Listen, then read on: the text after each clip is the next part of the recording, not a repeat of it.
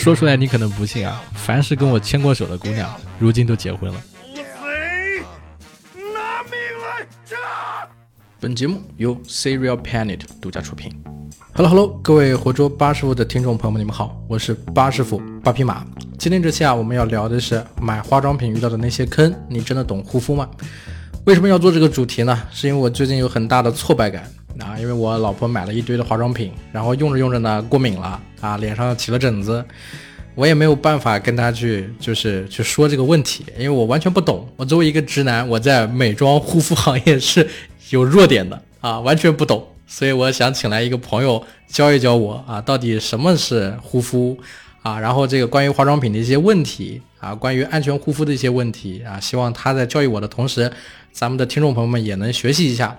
那么我们请来了我的一位朋友球球，他是一位时尚媒体从业者，同时呢也是一位摸爬滚打很多年的啊美妆行业的这个创始人啊。我们有请球球。Hello Hello，大家好，我是球球秦星球。呃，不敢说我是很资深的这种从业者，我也是做了三年的这个研发，所以在这个过程中呢，其实也会遇到很多坑，或者说我有些心得。呃，也感谢巴师傅邀请我来，能跟大家一起做一些分享。哎，我天，这太不容易了。呃，想我想要说的是啊，我们在录这个节目之前已经录了好多遍了，嗯，但是因为我实在是对这个化妆这个行业完全不懂，不知道怎么聊。那我们先先来说一说，就是这个，就是咱们作为从业者来说，球球你遇到过就是哪些问题？有没有像就是像我老婆遇到这种问题？有过，因为我本身我做这个护肤品的初衷就是我本身是个很容易敏感的一个皮肤，所以我要做这个产品肯定是要满足我自自身的需求，然后呢，可能也也可以满足很多跟我有同样困扰的人的一些需求啊。那你说一说看，比如说最近的这个。所谓的沉浸式护肤的这个话题，沉浸式化妆，好像说最近这个平台上面一些短视频平台特别流行啊。对，哎，这你都知道？我当然知道。你还说自己是直男？你是不是？你是不是也偷偷看？不是，其实你之前咱们聊的时候，你说到沉浸式护肤的时候呢，我想到了一个视频，对对，我一直没好意思讲。嗯，就是我老我老婆有一个很很神奇的地方，就是我我在节目里只能吐槽她了啊，就是。有一天晚上，大概凌晨一二点钟，我我是就是很早十十一点多我就睡觉了。在凌晨一二点我醒的时候，我发现我老婆还在看手机，然后我就好奇，我就去看了一下她在看什么。结果你猜怎么着？我发现她打开那个手机视频里啊，她什么东西都没看，她就看一个人在那掏耳朵，就一个人在那里掏耳屎，你知道吧？掏了一个多小时，她在那边看的有津，就看的津津有味，我完全 get 不到她的点。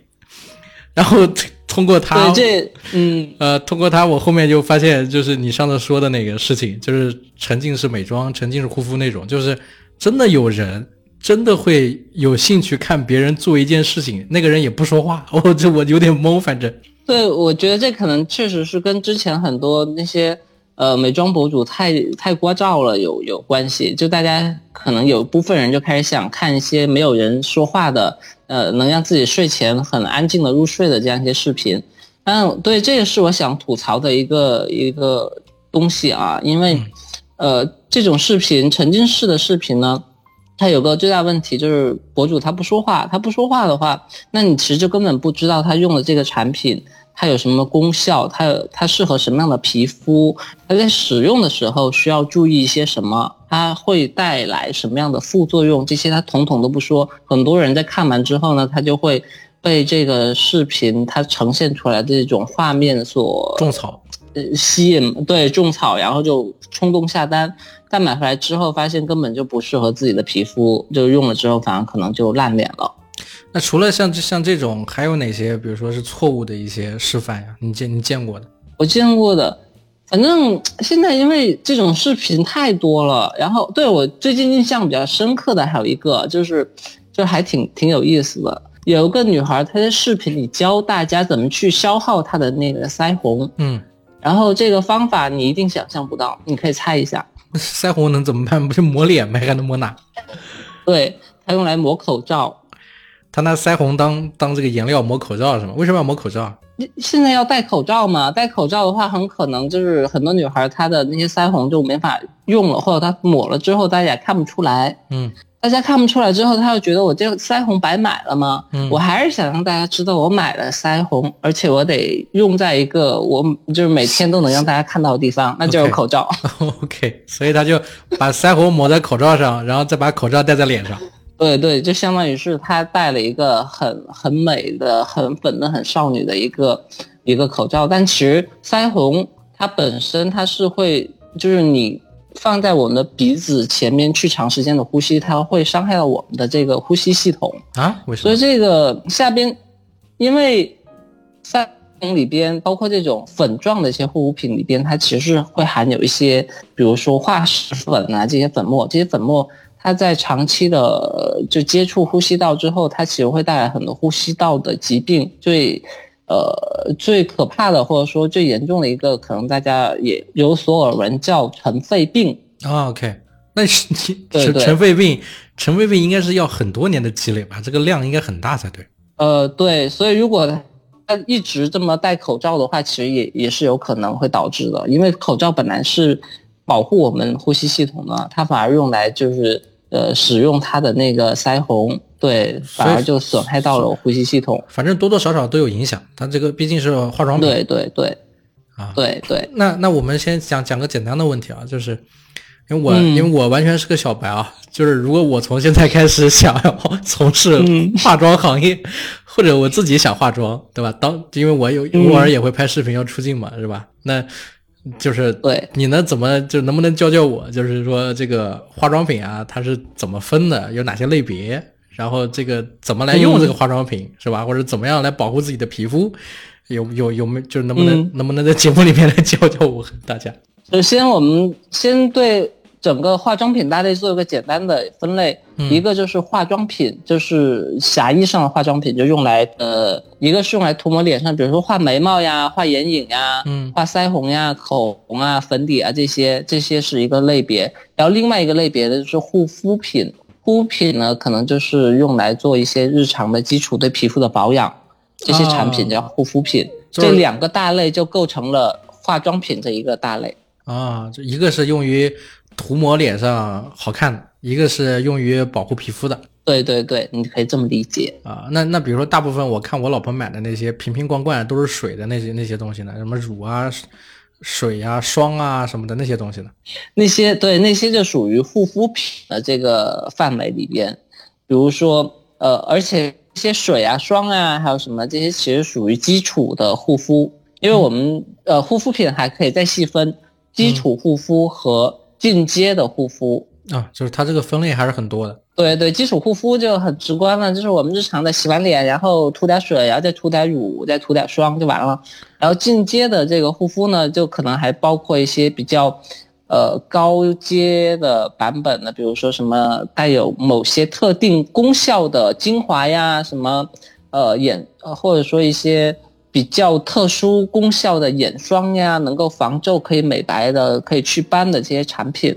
这些我们都归为进阶类的这些护肤品，但它们其实不属于基础护肤。对，那你觉得这个化妆品就是它真的能够，就是就是就是这些护肤品真的对皮肤有帮助吗？能有改善吗？那为什么像有的人他涂了这个就会过敏啊，会长痘痘呀，或者怎么样？嗯，对，其实这就涉及到刀子它好不好，你不能去定义它是呃，就你不能去说这个刀子它是好的还是坏的，而是看是怎么使用它。嗯护肤品其实也是一样，就一样的成分或一样的呃这个东西，但是它可能适应的是不同的皮肤。嗯那如果你这个皮肤你并不适合这个成分，但是你一定要强行去使用它，那就很可能会过敏。比如说，有的人他皮肤比较娇嫩，他的角质层比较薄，那他非要学学习别人去刷酸或者去做一些什么早 C 晚 A 的这种现在很火的这种概念的护肤，那我觉得等待他的肯定就是烂脸。什么是刷酸？什么是早 C 晚 A？我知道，这这个已经触及到你的盲点了。对，我不知道。对，但我觉得刷酸和找 C 晚 A 对现在很多女生来说，就不管熟不熟悉都有所耳闻，因为这个风真的是刮得太大了。刷酸呢，顾名思义就是往脸上刷一些含有酸性物质的护肤成分的产品，嗯。比如说水杨酸，嗯。或者说那个乳酸，或者说更严重，就是更更刺激性更强的一些别的酸，比如说还有一些祛痘专用的壬二酸呀，各种嗯各种各样的酸，嗯，就是这这些产品你，可以理解为往脸上泼一些不怎么不足以毁容的这些酸性物质。那刷酸能做到什么呢？能做到角质角角质层的一些溶解啊，还是什么？呃，对，刷酸其实解决比较大的问题就是它们能解决部分的痘痘的问题，长青春痘的问题。啊，对，就是就相当于刷酸可以把你毛里的一些脏东西去掉，同时呢，可以把你的角质层打薄，打薄了之后呢，你的这个新的角质层它长出来就是一个比较光滑、比较他们会觉得比较健康的状态。但其实这是以破坏皮肤的表层作为代价的，就在这个过程中可能会产生很多意想不到的一些状况，比如说严重过敏，比如说你的脸被严重晒伤了。啊，对，类似各那这个各种各样的问题。那这个什么早 C 晚 I 又是什么意思呢？早 C 晚 A 呢，就是其实它跟刷酸是有一定相关性的，因为早 C 里边的这个 C 呢，就是维生素 C，然后 A 呢就是 A 醇，或者说我们叫做维生素 A 的衍生物。嗯那这两类其实也都是，呃我记得维生素 C 是比较强的酸性的一个物质。嗯维生素 A 它最大的效，维生素维生素 C 最大的效果就是它可以帮助美白，啊，OK，那这个这个它的抗氧化能力非常强。那这个晚然后维生素 A，对晚 A 它主要作用是抗皱，然后呢，当然它也有一些祛痘的效果。啊，所以所以像护肤上面的概念就是关于这个祛痘的或者去皱的或者美、嗯美白的，主要就是三种是吗？呃，现在最火的是这几种方式，但是当然还有很多更安全的方式，比如说，嗯呃，像一些大品牌、一些贵妇品牌很爱用的一个成分叫玻色因，这个成分呢是欧莱雅的专利。这个成分它最好的一点就是在于说，它去皱的效果还不错，然后呢，它又很温和。比如说像维生素 A 衍生物这个东西，它很可怕，它要到达一定的比例、一定的量，它才能表现出它这个去皱的这个效果。但是如果你比例越高，它就越危险。啊，OK，而玻色因不一样，玻色因是你用的比例越高，它的效果越明显，而且它还是很温和。OK，其实其实我我说实话，你说到现在我有点云里雾里的啊，但是没有关系，我跟你说这期节目效果达到了，你知道吧？但是对，加油加油，对但是加油！但是因为我在被你说的这些东西的时候，我大概明白就是酸性物质啊、维 C 啊、维 I，然后这个除皱美白啊、这个祛痘这三个很重要。那那其实我觉得不仅是我现在有点懵啊，就是很多人在听咱们聊这个话题的时候应该都很懵，包括。大家别笑，包括你们买了化妆品的，其实在听这个节目的时候，应该也没有看过它的成分问题，是吧？就是你觉得说现在买化妆品里面哪些成分就是是如果说有的话，这化妆品千万不能用了。我觉得这个反而很重要。嗯，对。那这个的话其实是这样，呃，我们需要看最，当然这个一般化妆品成分表的它不会标出来，嗯。就是像重金属或者激素这些，如果它用了这些东西，它一定不会标出来，所以这个你看成分表没用。然后我们看的比较多的就是像一些，比如说它的这个防腐剂，它是不是用的安全的防腐剂，嗯。或者说是比较危险的防腐剂，然后这是一个点。然后还有另外一个就是它有没有加香精，如果它出现了这个日化香精的这个这个这个成分的话，那有可能它对。呃，比如说对孕妇、对小孩儿、对哺乳期的妈妈，或者说对一些皮肤本身就比较敏感的人，它就会有一些刺激。包括像很、对像一些比如说酒精，如果你的皮肤比较敏感，你看到有酒精这个含量的，它在成分表里边的名称叫乙醇。嗯，你看到这个含这个成分的时候呢，你就应该避开。像这些都是大家在敏感肌选择上会比较注意的。但如果你本身你皮肤比较是城墙皮的话，那可能这些对你来说也无所谓。什么是城墙皮啊？城墙皮就是你的脸皮像城墙一样厚，就是不惧风吹日晒。就是那你说的就是我这种，就是我这种男性了。你觉得男性需要需要护肤吗？呃，男性需要护肤，但是量力而行。比如说你在护肤之前，一定要先了解自己的。先了解自己的肤质和你的需求，当然女性也是一样，因为很多女生她在买护肤品的时候，她根本也不怎么了解自己的肤质和需求，她只是看，比如说最近什么很火呀，什么对被推的很火爆，她就买，结果回来还是就踩雷了嘛。嗯，那个肤质怎么测呢？你看你一说到，我立马就又逮到点了，是吧？就肤质，对，你就把我当做当做一个当做一个。你就把我当做一个青春期的小女孩，然后现在开始学习美妆，嗯对吧？你这个，比如说我现在开始要准备化妆了，那我要先第一步了解我的肤质，是吧？那这个肤质要通过什么方式来测呢？呃，我们最简单的分类其实就分成三种，一个干性、中性、油性。但是其实具体的话，它不会这么就是清晰了。很多人还有混合的，它的多种肤质在不同区域的混合。嗯，那我们就简单说这三种。干性的话，其实就是相当于是怎么测自己是不是干性的？最简单的一个办法就是你早上睡一觉起来，你摸自己的脸、额头，或者说脸颊或者鼻子上。能不能摸到很明显的油的这种痕迹？那如果摸不到的话，就是干性。那如果有少量的比较可以接受范围内的这种油，就是可能是中性啊，或者说一些有点混合的这种肤质。如果你直接用手一摸就是一手油，那肯定就是你是油性肤质没跑了。呃，这个这个一手油是什么？那可能是汗呢。你早上起来会一头汗是吗？我我偶尔也会有一头汗的时候。最近这么热，秋老虎。那就没开空调。呃，对对啊，有可能。呃，就是正常你睡觉起来你不出汗的情况下，你摸自己就是手上能看到非常明显的油油印的话，那就说明你是个油性的皮肤。对啊，这个这个是只能通过经验去判断吗？还是说你你们有没有有没有产品能去测吗？也有产品的吗？呃，有一些非非常专业的，或者说一些在一些平台上有专门测你肤质的，它会涉及到很多问题。但这个这个平台大家也可以去下载，叫美丽修行。这个我没有没有给他们代言啊，没有收钱，只是说这是一个可能大家都可以去下载去学习的这么一个 app，叫美丽修行。啊，它那个上面是什么？它是填表是吗？呃，不是，它在上面可能你可以去测试自己的肤质，然后呢，再根据自己的肤质，它可能会推荐给你一些比较适合你肤质的产品。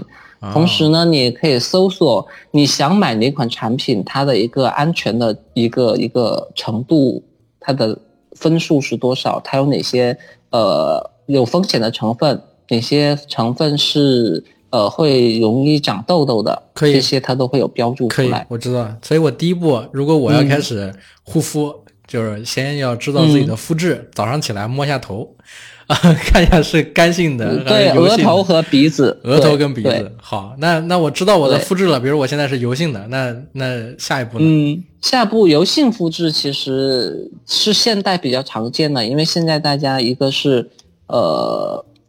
摄入的这个东西热量比较高嘛，或它的油脂含量啊，或者含糖量都比较高，这就会容易导致，嗯，对对，容易导致皮肤其实更容易分泌油脂，油脂分泌很旺盛，所以油性皮肤和长痘痘其实是现在非常普遍的一个问题。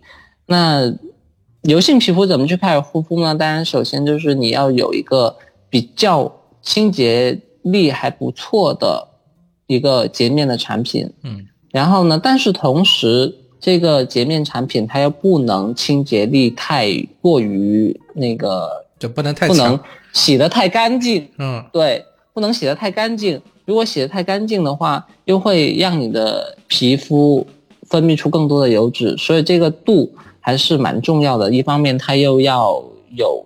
足够的清洁力把你的油脂洗干净，另一方面呢，它又不能洗得过于干净。这个度怎么把握？你说的特别悬，我的天，完全靠经验是吧？呃，也不是，就是首先呢，有很多油皮的人，他喜欢用就是肥皂洗脸。啊，我就是。当然他会觉得，对，对，他会觉得肥皂洗脸洗得很干净。但是呢，其实用肥皂、香皂这种皂基类的清洁产品来洗的话。它就会出现一个很重要的问题，就是它把你的脸洗得太干净了。嗯，我我洗完会觉得，所以你会不会洗完脸？我觉得会掉皮，干是吧？对，看到掉皮。对对对对对，这就说明其实你的皮肤屏障已经受到了一些伤害啊。OK，比较现在比较普遍的正确的选择就是选择一款清洁力比较好的氨基酸洁面。嗯，因为首先呃，或者说它是复配的。氨基酸和一些别的一些起泡的成分去复配，一方面保证它的清洁力还比较 OK，另外另外一方面呢，氨基酸它很温和，它不会过度清洁。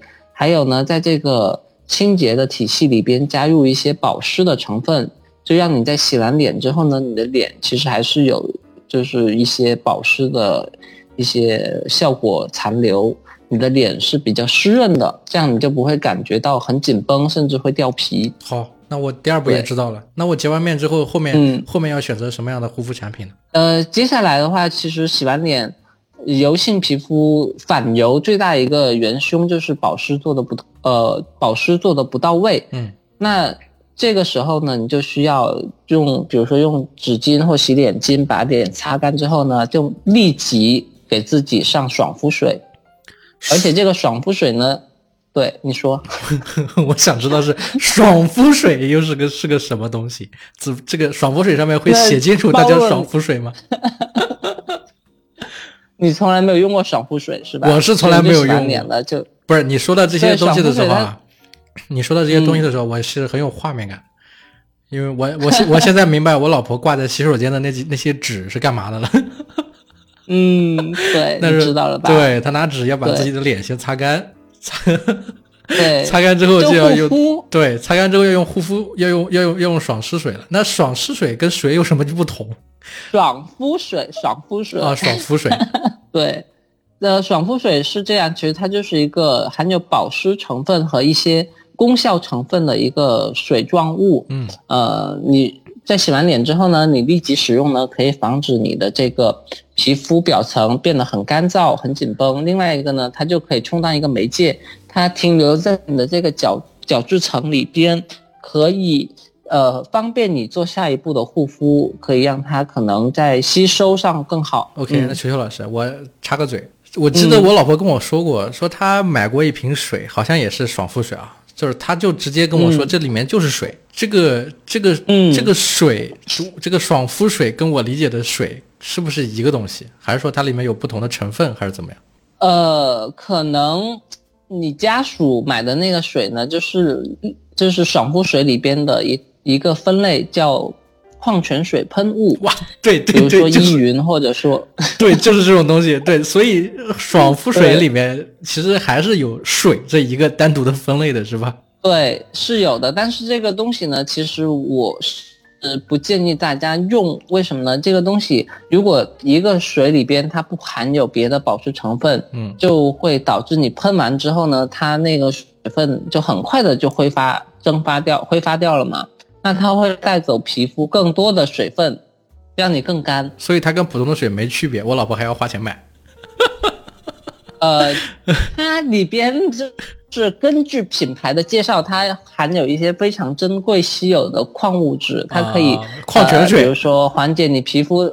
对你皮肤的一些炎症呀，或者什么的，但这确实呃也是可能存在的这个效果，因为像类似刚才我提到这些品牌，他们之前他们是专门在那个泉水那儿有很多得了皮肤病的人去那泡在那个泉水里边做一些疗养 OK，我懂了，就是说就是说它那里面那个水其实是矿泉水，那矿泉水就就有点玄学了，所以他还是花钱买了买了个智商税。呃。也不能这么说，但是有可能，对吧？你不敢说。有可能。好，但是我本身我是不太喜欢这种矿泉水喷雾，原因就在于说，嗯，你用完之后呢，它确实对皮肤没有一个比较有效的渗透保湿的效果，因为我们知道角质层其实是呃，它是阻碍水单纯的水渗透的。就你一个水，你是没办法从角质层渗透进去，你必须有别的一些介质，一些助渗透的成分，比如说油脂啊，或者一些别的一些成分，所以爽去帮助你渗入。所以爽肤水里面也会有一些油脂，一些其他的东西，让你渗入到皮肤里，让你的皮肤保湿。对，好，明白了。那爽爽肤水结束之后，下一步是什么？呃，还没说完呢。如果你是油性皮肤，你的爽肤水里边应该是含有些控油的成分。OK，这样的话才能够在你使用之后呢，你的皮肤不那么容易分泌油脂。好的，嗯，所以然后接下来就是到了，对，用完爽肤水之后，接下来就是到一个非常重要的环节，嗯呃，就是乳液。一般来说，这是很最简单的步骤啊。嗯那对于很多女生来说，这个步骤之后就开始了一个非常长，就是很漫长的一个过程。嗯那爽肤水完之后呢，就开始是精呃基底液，嗯精华，然后呢眼霜，眼霜完，嗯，可能它还要再涂一层什么那个呃，就是帮助这个皮肤紧致的一些辅助按摩仪的一些等一等一些成一些一些东西。等一等啊，等一等啊，爽肤水之后有什么 基底液啊？然后对，对是基底液、精华、精华、或者精华油、精华油啊，然后要眼霜、眼霜。等等，眼霜我知道，眼霜就是涂在眼眼睛部位的啊。这个基底液嗯跟精华可以介绍一下吗？呃呃，对我刚才还略还忽略一个东西，嗯很多女生是喷完爽肤水，喷完爽肤水之后，她要做的一个很重要的事儿就是敷面膜。嗯，OK，面膜。敷完面膜，然后再做接下来这些东西。这个听上去很复杂，我们一会儿再聊。那基底液跟、嗯 基底液跟精华能给我们科普一下吗？就是大概跟我其。实从本质上来说，它们并没有非常大的区别，嗯只是说基底液它在品牌的宣称上，它的意思就是用一些能够快速渗透到你皮肤深层的一些成分，让你的整个皮肤通道更容易打开，然后你在做后续的一些护肤的时候，你的成分更容易被吸收和发挥作用。那那精华呢？精华其实它就是一些有特定功效的东西，但现在很多其实是把基底液和精华精华合在一起了，啊，好的，所以就是说同时对对，就是大家其实也也发现了，就是这两个步骤有点繁琐，可能就像比如说像小瓶，它就属于一个它既可以快速渗透，但是它同时也是一个精华，小什么？就你不用再抹一个小黑瓶，小黑瓶蛮厚的小黑瓶，啊？听过，是不是又又很贵，很贵，我知道我知道很贵。那那面膜这个东西是不是其实敷一个面膜也行了？因为面膜我知道它上面也会有一有有很多的成分啊什么的。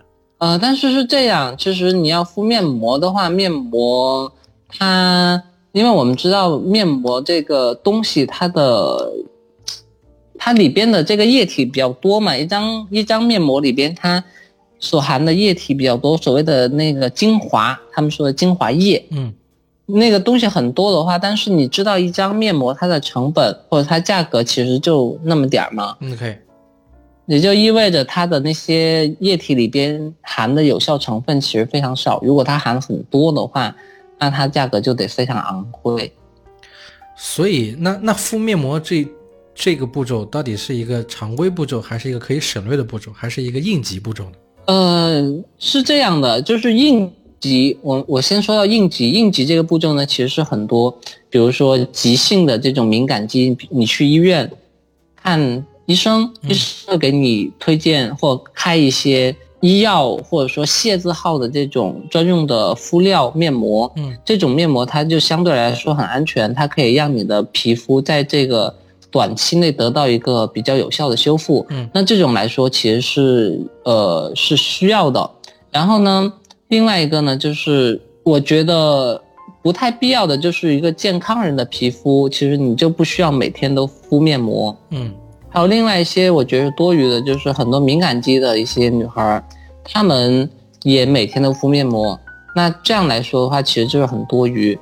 如果你皮肤很健康，你可以偶尔敷面膜是可以的。如果你皮肤比较敏感，你偶尔敷面膜也是可以的。但是如果你每天都敷面膜，这就是很多余。呃，那面膜是不是它也分各个各种不同的面膜？呃，对，面膜有两，基本上两个大类，一个是就是那种贴的一片式的，然后另外一种呢就是涂抹式的面膜。啊，OK，但是这个你说了这么多啊，我其实还是有点晕，就是用完爽肤水，用完爽肤水之后，然后就是涂，就是贴个张面膜，或者是用基底液，或者是用精华，就是反正这这两个东西都是相互之间可以替代，对不对？呃，基本上现在是可以互通的，或者说合二为一了。好的，那这这里这一步再结束之后，下一步是什么？一般来说，下一步就是到眼霜，因为眼霜它是要用在你的乳液和面霜之前，这样的话，你的眼部的这个皮肤才能比较好的吸收。如果你先涂了乳霜再去涂眼霜，那你的其实就。吸收没那么好。你说的这个乳霜是是什么东西？就是那些基底液或者精油乳液和面霜。呃，乳霜就是乳液和面霜的一个缩写，呃，一个简称并称。不，我们再回到原，我们再回到原来那个话题。基底液跟精华，这是这些是水状或者油状物。那我那那这个呃对，那乳状物是怎么回事？乳状物我没有讲到这个步骤呀。乳状物就是乳液嘛。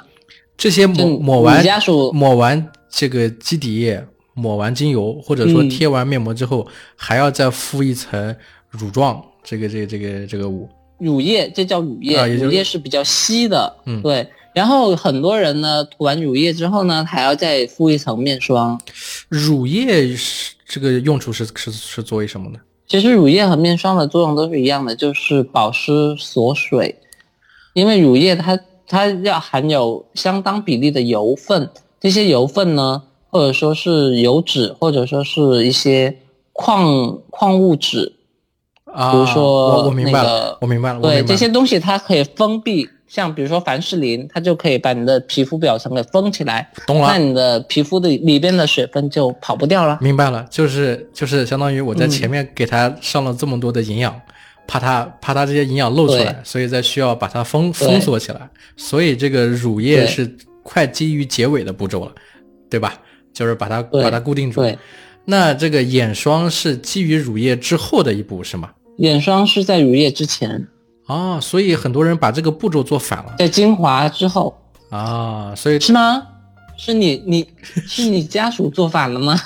是我听反了，也就是 也就是精华。嗯，精华弄完，面膜敷完之后，然后就上眼霜。眼霜是专门针对眼部周围的皱纹的。嗯，我重新给你捋一下这个线条啊。OK，洗完脸，然后爽肤水。嗯，爽肤水完之后呢，敷个面膜。OK，敷完面膜之后呢，然后就是基底液或者精华。OK，精华完了是眼霜，眼霜完了是乳液，乳液完了是面霜。乳液完了之后，为什么还有一个面霜？面霜又是要做什么呢？面霜就是比乳液更厚重的一个保湿锁水的一个护肤品，你就可以认为，呃，乳液是烧化了以后的猪油，那面霜呢就是凝固的猪油那个膏。为什么会分出这么多的种类呢？因为可能很多人他的需求就是他觉得我的皮肤呃不够有营养，或者说我的皮肤状态不好，比较干燥。我需要更强效的封闭性更好的东西来把我的皮肤给牢牢覆盖住。那这里面乳液或者面霜还会有，比如说功能的分这个区分吗？比如说偏美白的呀，偏哦非常对，非非常多。对，哎，你你还是懂点的。我你想到在这个里边，你讲到牛奶了，那肯定 那乳液那肯定是美白嘛，对不对？但除了美白，其他的我就不知道。呃，其实每个每个刚才我提到每一个产品啊，他们都可以在功功能上细分。嗯，美白或者是抗衰老，嗯，或者是祛斑，嗯，对，或者说就是简单的这种呃舒敏、舒缓皮肤的这种敏感炎症的状态。啊，那大概分成这四种。那如果我每一个祛痘还有祛痘，我知道了，就是就是祛痘、祛斑、祛皱、美白，就这四个是最重要的。对对对，你看你这个教了我这么长时间，还是有用的。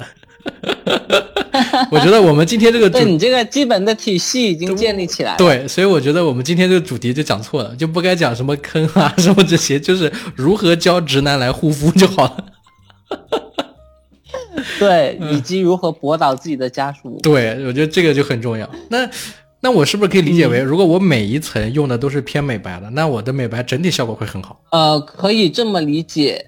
对，但是这样的话也会存在一定风险，因为很多美白成分它其实有刺激性的，那你不停的叠加了层一层又一层的美白成分之后，可能你的皮肤会无法承受这么大的刺激，然后就开始出现状况。懂了，就是叠最后的甲，这种这种套路是不行的，所以就是要先叠一个美白，再叠一个去消炎，再再叠一个这个这个这个别的是吧？相互之间抵消是这意思吧？呃，对，一般来说，就是美白的产品里边，它都会加入很多就是抗炎、舒敏的一些成分作为辅助。这样的话，可以让你的皮肤在接触到这些稍微有点刺激性的东西的同时呢，它呃可以被解决掉这些炎症和敏感的状况。那像你说的这些东西，这个确实对皮肤是有帮助的吗？比如讲，你说眼眼眼霜的这个东西。为什么它是单独针对眼眼部的呢？那眼霜那有没有鼻霜？就是鼻子周围或者是嘴巴周围 或者什么，对吧？有鼻贴，有不是鼻贴？鼻贴它应该是去去那个黑头的，这个我知道。对对对，对吧？嗯，那眼霜对眼霜这个东西呢，它之所以诞生呢，其实是因为以前。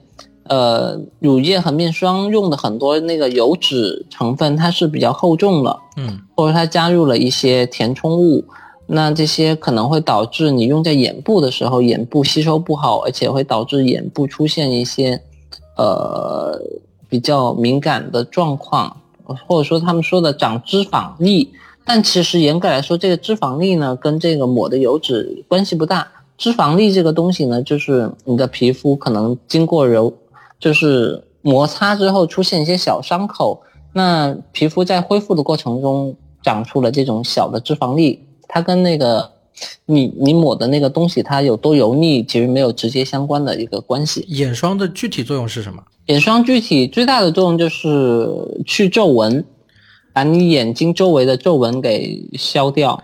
那那我能那眼霜的这个功效在这里的话，那比如说我如果脖子有是吧？那我脖子上的细纹是不是也可以用眼霜涂抹？呃，理论上是可以的，但是这样就会很奢侈，因为眼霜是非常贵。眼霜是基本上是所有的品护肤品类里边，就是按单价来说，比如说每克是多少钱是最贵的，因为一般眼霜它只有小小的一瓶，但是经常可能会卖到上千块钱，甚至好几千块钱。那我再问一个问题啊，就是是不是所有的在化妆的女性，她都是有系统的学过这个知识的？呃，当然没有了，因为大学大学里边也没有教，高中也没有教。哎，那这些化妆品知识是怎么怎么怎么怎么来的呢？我是听你跟我说了，我才清楚的。你这些知识哪里来的呢？呃，这些在我们在研究在研发过程中，我们要学习各种成分的知识。但是普通的一些人，他们的来知知识来源其实是来自于品牌的宣传。啊，OK，就是品牌他们在做广告的过程中，他们会找一些。呃，类似于博主或者说比较了解的人，或者说他们自己在广告的过程中，他们就会宣称自己有什么东西，这个东西呢，它是什么专利技术出来的，然后这个东西它专门解决什么样的皮肤问题。就是那我们说到这么多，就是整个对于就是你觉得相对安全的一些护肤方式，就是能不能给大家总结一下？嗯。其实刚才说到这些呢，就是一层一层的涂抹，其实是我本人我很不认同的这种方式。嗯，因为其实这很多其实是因为品牌它的宣传或噱头或这些很多博主他自己同时也在做推广嘛。嗯，他要教大家使用尽可能多的产品，那样品牌才能卖出更多的产品。但因为我们知道人的皮肤的承受能力是每个人都不一样的。嗯，那有的人他的皮肤很。很耐受，嗯，他这么一层层涂抹，他是可以承受住的。但有些人皮肤很敏感，就会导致他如果学习这种步骤一层层去涂抹，反而出现了皮肤压力负荷非常大啊，然后过敏啊，然后出现各种长疹子呀这种状况。所以我觉得是因人而异。但是我们自己就目前来说，像我们这一波人。比较认同的一些理念就是极简的护肤，就是你尽可能的去减少你皮肤的负担呃护肤的步骤。OK 对，减少皮肤的负担，然后让你的皮肤自己就是恢复到一种它本身的这种呃状态，自然健康的状态。而且皮肤本身它的自我修复能力是很强的呢，只要你不不要不断的去伤害它，它自己是可以修复过来的。但如果你伤害它到一定程度非常严重之后，你只能去求助医学手段去拯救它了。OK，对，那我看到你之前给我一些资料嘛，就是你有一套自己的这个嗯护肤理念，这个护肤理念呢，嗯简单说一说嘛，刚好我也学一下。嗯，对，我觉得比较相，我觉得相对比较安全的护肤方式其实是极简护肤，这也是我在做的这个品牌，嗯呃，叫奇力嗯的一个产品牌的理念。嗯因为我们想的是，首先我们这个品牌里边的产品不能含有很多有风险的会长痘痘的一些成分。另外一个呢，我们整个产品的体系要简化，嗯不用步骤那么繁琐，嗯。让大家的皮肤负担减轻，同时呢，有些功效它可以得到更大限度的体现。嗯。这就是我们整个我们整个的这个护肤理念，其实就相当于说，呃，把很多繁琐的步骤就最后简化成简单的洁面，嗯。洁完面呢就喷一个爽肤水，嗯。然后呃爽肤水之后呢就弄一个精华乳，嗯这个精华乳呢就相当于把那个什么精华基底液、什么眼霜、什么面霜、乳液全都放在一块儿了，你就涂完这一瓶，然后很多功效呢也就得到实现了，你就不用再去抹特别多层，然后得花一个小时才能睡觉。，OK，像我们这个其实就对我们这种极简护肤的，就是你出门前可能花五分，呃，可能花五分钟护肤就完事儿了，然后睡，晚上睡觉呢花个十分钟也就可以很快的去睡觉了，不用说硬硬撑着把面膜敷完才能去睡觉。对，这是我我们比较推崇的一种健康的方式，这样你的皮肤会呃恢复到一个属于它的自然健康的状态。OK OK，其实我感觉就有点像我早上起来洗个脸，然后抹那个大宝 S 嗯 O D 蜜是差不多的感觉。对对对对，只是我只是我洗完脸之后你，发现了吗？嗯，对啊，只是说我洗完脸之后我要喷一下，对吧？我用爽肤水稍微喷一下。对你发现了吗？就是你的脸是湿着的时，就比较湿润的状态，你抹大宝嗯和你干的时候抹大宝其实是完全不一样的肤感。嗯，那那那还有一个问题啊，我不知道你有没有留意过？呃这个当然有，但是但是还是有个问题。讲到大宝的话，那就是、嗯那有些人，比如说他会选择用幼儿的一些护肤品，对吧？嗯他不用成人的护肤品，他觉得说小孩都能用，那大人肯定也能用。你这种方法对吗？就安全吗？呃，这个因人而异，或者说看那个具体的这个产品它是什么样的。比如说，我们知道婴儿的他的皮肤很娇嫩，嗯但是另从另一个角度来说，婴儿的皮肤其实也是很健康的。嗯一个一个状态，所以婴儿用品、婴儿护肤品，它其实很多，它只需要保证一个最基本的这种保湿的效果就行了。但是你作为一个成年人，有可能你的皮肤很油，然后呢，你需要有些控油的东西，或者说你本身你有痘痘，嗯。然后呢，你用了这个，因为很多婴儿婴儿他不长痘嘛，，OK，所以很多婴儿护肤品，他在做的时候，他并不会考虑说他用了这个油脂，它会不会导致长痘。OK，但如果你是一个成年人，你会长痘，然后你用了这个含有致痘成分的这一个婴儿用品，那可能就是你用完之后，你的痘越长越多，越长越多。OK，所以还是因人而异，要关注这个产品成分。对对对对，那我再补充问一下，你比如说隔离霜这个东西，其实是嗯讲到化妆品那个、那个层那个里面理念了吧？嗯嗯，化妆品的对化妆品的程序很繁琐吧？呃，化妆品的繁程序是可以很简单，嗯，但是现在就是越来越多的人把它繁琐化。其实日常来说，嗯你画一个简单的底妆，打打完底，然后简单的画一个眉毛，然后再涂一个口红，可能眼影稍微涂一点点，让眼睛不那么无神，就就差不多可以了。但现在就呃各种上上东西嘛，然后上完之后呢，你的脸就会显得非常精致，但这个过程中其实也是你在自己的皮肤上加了很多负担。就为什么很多明星他们的皮肤很差，因为他们要经常甚至每天不停的化妆，而且都是那种比较比较步骤很繁琐的妆，就导致很多明星在卸了妆之后，其实皮肤状态很不堪入目的。OK，那除了比如说我们使用的这些产品之外，这个对饮食方面是不是也有一些注意事项？对对对，饮食其实对皮肤状态影响非常大，因为现在我们知道很多人他都是高油高糖的这种饮食，嗯，呃，比如说吃各种炸鸡呀，然后喝奶茶呀，其实这两类东西对皮肤的油脂分泌都是有很大的影响，就会导致现在的油就是油油皮、痘痘皮特别多。那如果你希望自己的皮肤不那么油，或者说长痘痘的这个状况，呃，有所缓解，其实可能就要减少这两类食物的摄入啊，就是油就是油炸食品尽量少吃，什么奶奶茶呀这种高糖类的呀也要少吃。对对对对。那你觉得燕麦奶怎么样呢？燕麦奶能不能就是作为牛奶的替代品？呃，燕麦奶，我我先说一下我对燕麦这个这个东西的理解啊。燕麦它好像是含有蛋白质和膳食纤维都比较高的一个一个谷物。嗯。